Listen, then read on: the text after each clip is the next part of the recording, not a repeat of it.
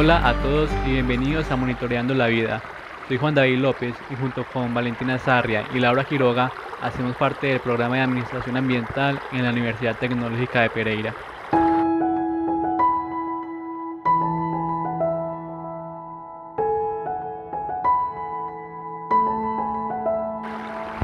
El día de hoy queremos compartir con ustedes un tema de bastante interés, el cual trata sobre la importancia de llevar un seguimiento a los ecosistemas acuáticos.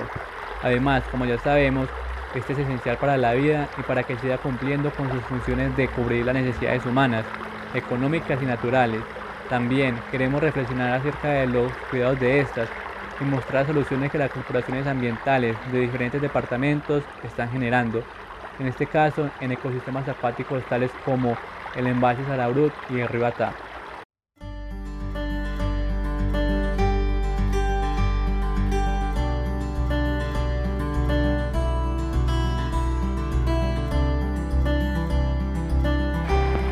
Para entrar un poco en materia, hablemos sobre la importancia de los ecosistemas acuáticos.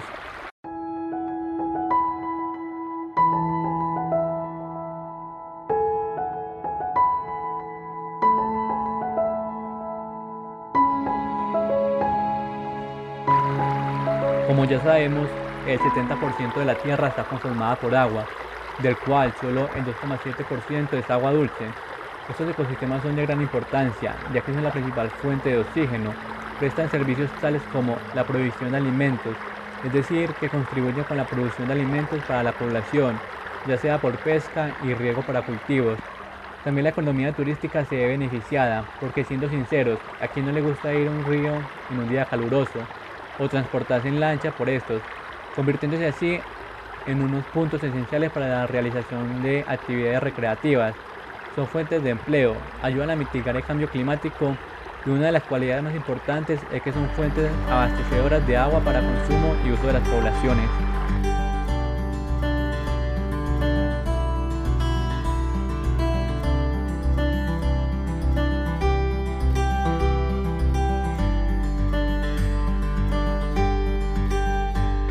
Conocer el comportamiento de los parámetros físicos y químicos, incluso biológicos del agua, es importante para establecer medidas de conservación del recurso, protección de la vida acuática, determinar su uso en actividades recreativas. En el sector agropecuario, que comprende riego agrícola, agua de consumo para animales, sin embargo, el deterioro de la calidad y la escasez del agua ocasionado por factores naturales y por actividades del hombre son problemáticas que afectan la producción de alimentos, la salud, la estabilidad política y social a nivel mundial.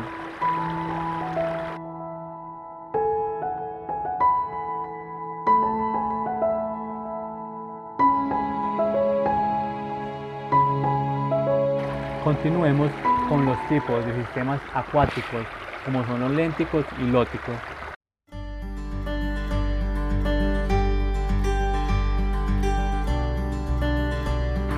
Los primeros son cuerpos de agua estáticos y cerrados, es decir, que no corren ni fluyen. Comprenden todas las aguas interiores que no presentan corriente continua. En otras palabras, aguas estancadas sin ningún flujo de corriente, como los lagos, las lagunas y los pantanos. Los sistemas lóticos hacen referencia a un río, arroyo, manantial, en el cual el movimiento del agua es predominante en una dirección, siguiendo el curso que tenga el cuerpo, afectado por factores físicos como la pendiente, caudal, profundidad, entre otros.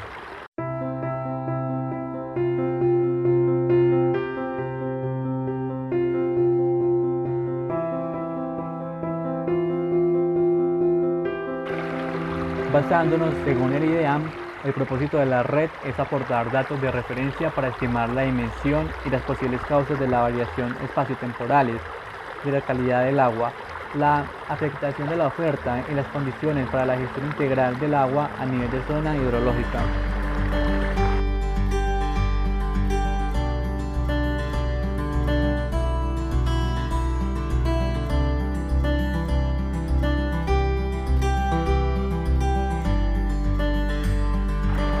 La aplicación de prácticas estandarizadas y soportadas en normas científicas para realizar el monitoreo del agua permite fortalecer el conocimiento de los sistemas hídricos y mejorar la comprensión de las funcionalidades, precisiones y afectaciones con fines de gestión y planificación desde campos de actuación nacional, regional y local.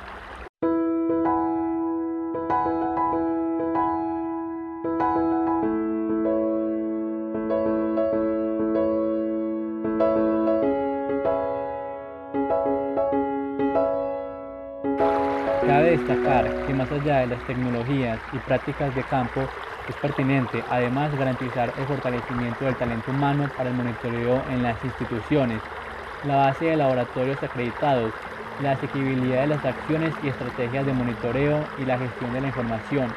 Este último componente facilita la disposición de información pertinente, de alta calidad, oportuna, precisa, completa, relevante, accesible y ante todo útil en los diferentes usuarios.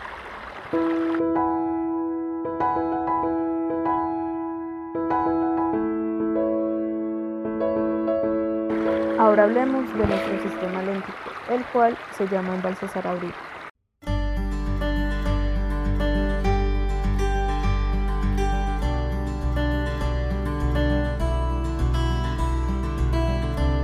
¿Sabías que dentro de los 23 embalses que hay en Colombia, el embalse Sarabrí es el único a nivel nacional que cumple con la función de abastecer a la población?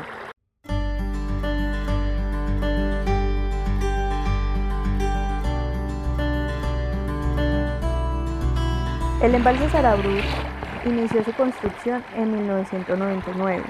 Este se encuentra ubicado en la vereda Huacas, en el municipio de Bolívar, Valle del Cauca.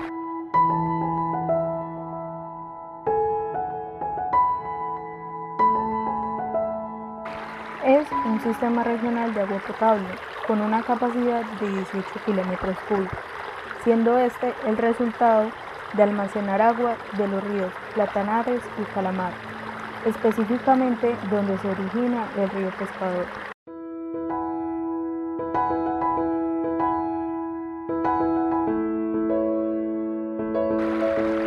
El embalse Sarabru abastece siete municipios del norte del Valle del Cauca, los cuales son Bolívar, Roldanillo, La Unión, Toro, Obando, La Victoria, Zarzal y el corregimiento de Ricaurte.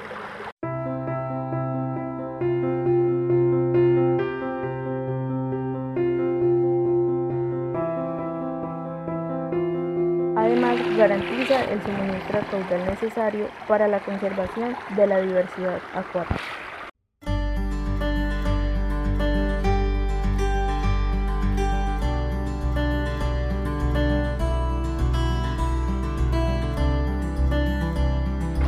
Ahora hablemos de los usos del suelo a su alrededor. Sus suelos son poco fértiles, por lo tanto no se tienen cultivos cerca, así que directamente no hay abastecimiento para ellos. Sus alrededores son utilizados como espacios recreativos, lo que pone en desventaja al embalse, ya que se presenta un foco de contaminación difusa. Esto quiere decir que los visitantes suelen dejar residuos o basura a las orillas del embalse, provocando así que cuando llueva estos caigan al agua y así contaminándolo.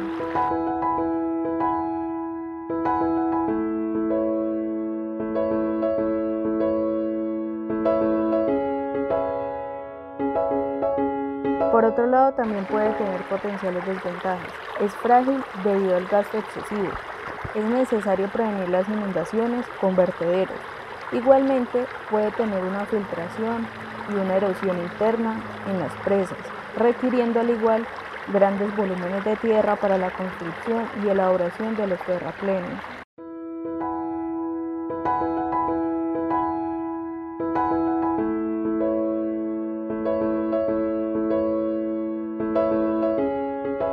Y ahora, para terminar con el embalse y dar paso al río Atam, resaltemos que la Autoridad Ambiental CBC lleva un monitoreo o seguimiento al Sarabut y a su río, el cual es de gran importancia porque como ya sabemos sus aguas están destinadas al uso y consumo del ser humano, pero lamentablemente ellos no hacen público sus resultados, estos perteneciendo al monitoreo de la cantidad y la calidad del agua colocando a los consumidores en desventaja, ya que es nuestro deber y derecho conocer el estado de nuestra fuente de vida.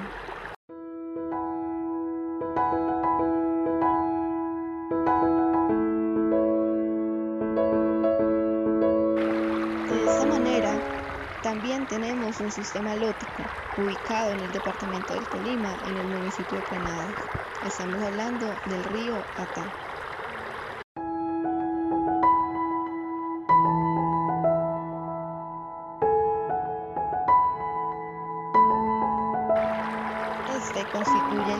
93,77% del área, donde se encuentra asentada la mayor parte de la población.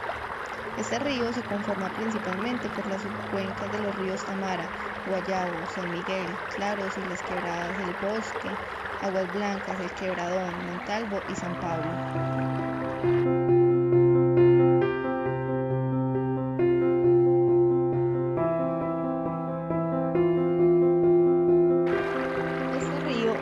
Principal receptor de las aguas residuales del casco urbano del pueblo y también del corregimiento de Gaitania, además de recibir vertimientos indirectos de las quebradas de las zonas rurales.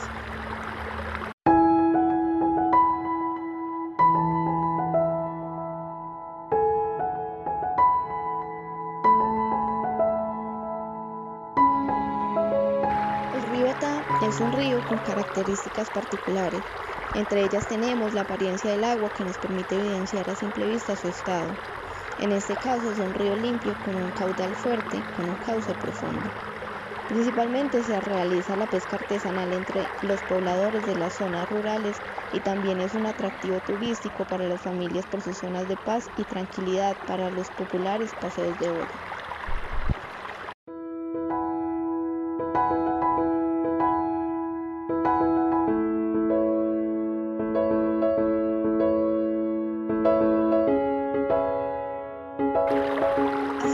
Ejercicio de revisión, logramos denotar que la condición actual de calidad del río es aceptable.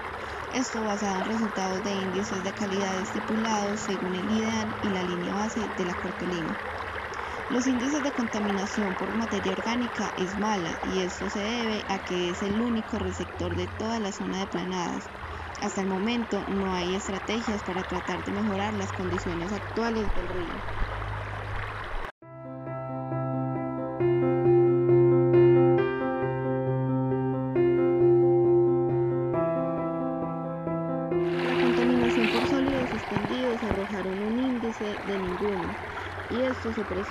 La ausencia de agentes naturales o antrópicos.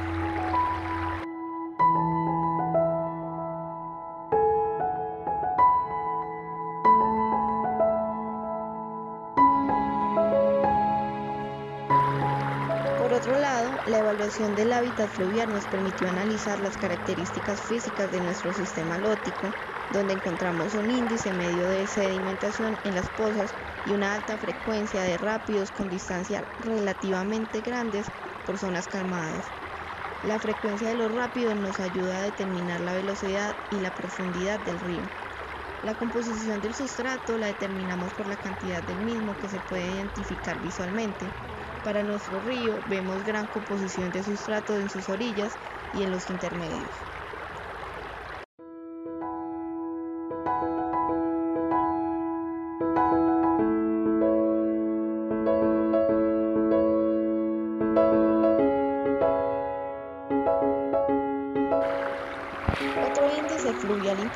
Para los sistemas lóticos es el porcentaje de sombra en el lecho del río y la cobertura vegetal a sus orillas, porque visualmente muestra que el río está en equilibrio y su nivel de contaminación no es tan alto.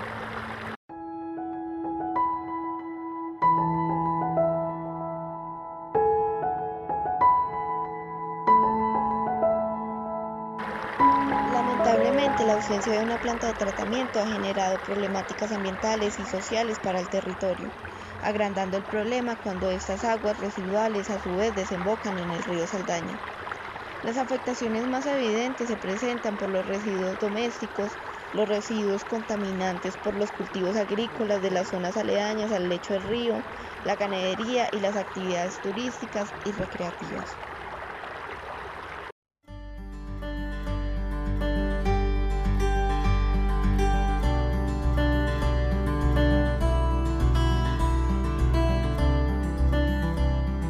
Y bueno, para finalizar, después de los resultados informativos y resultados planteados, es necesario destacar la buena intervención de las organizaciones como lo son la CBC y Cortolino, encargadas de monitorear estos sistemas y de dar una valoración adecuada al río Atá y al embalse Sararú, con valores aceptables en el IHF y el SBAP, para poder consumir y hacer uso de estos.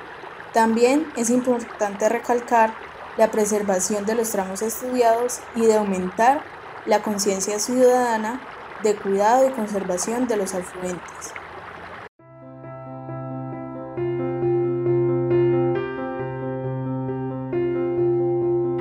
Monitoreando la vida se despide y les agradece por escuchar. También les recordamos que debemos plantearnos que es responsabilidad de todos y todas tener el conocimiento acerca de los protocolos para proteger los sistemas hídricos de nuestro país. Chao.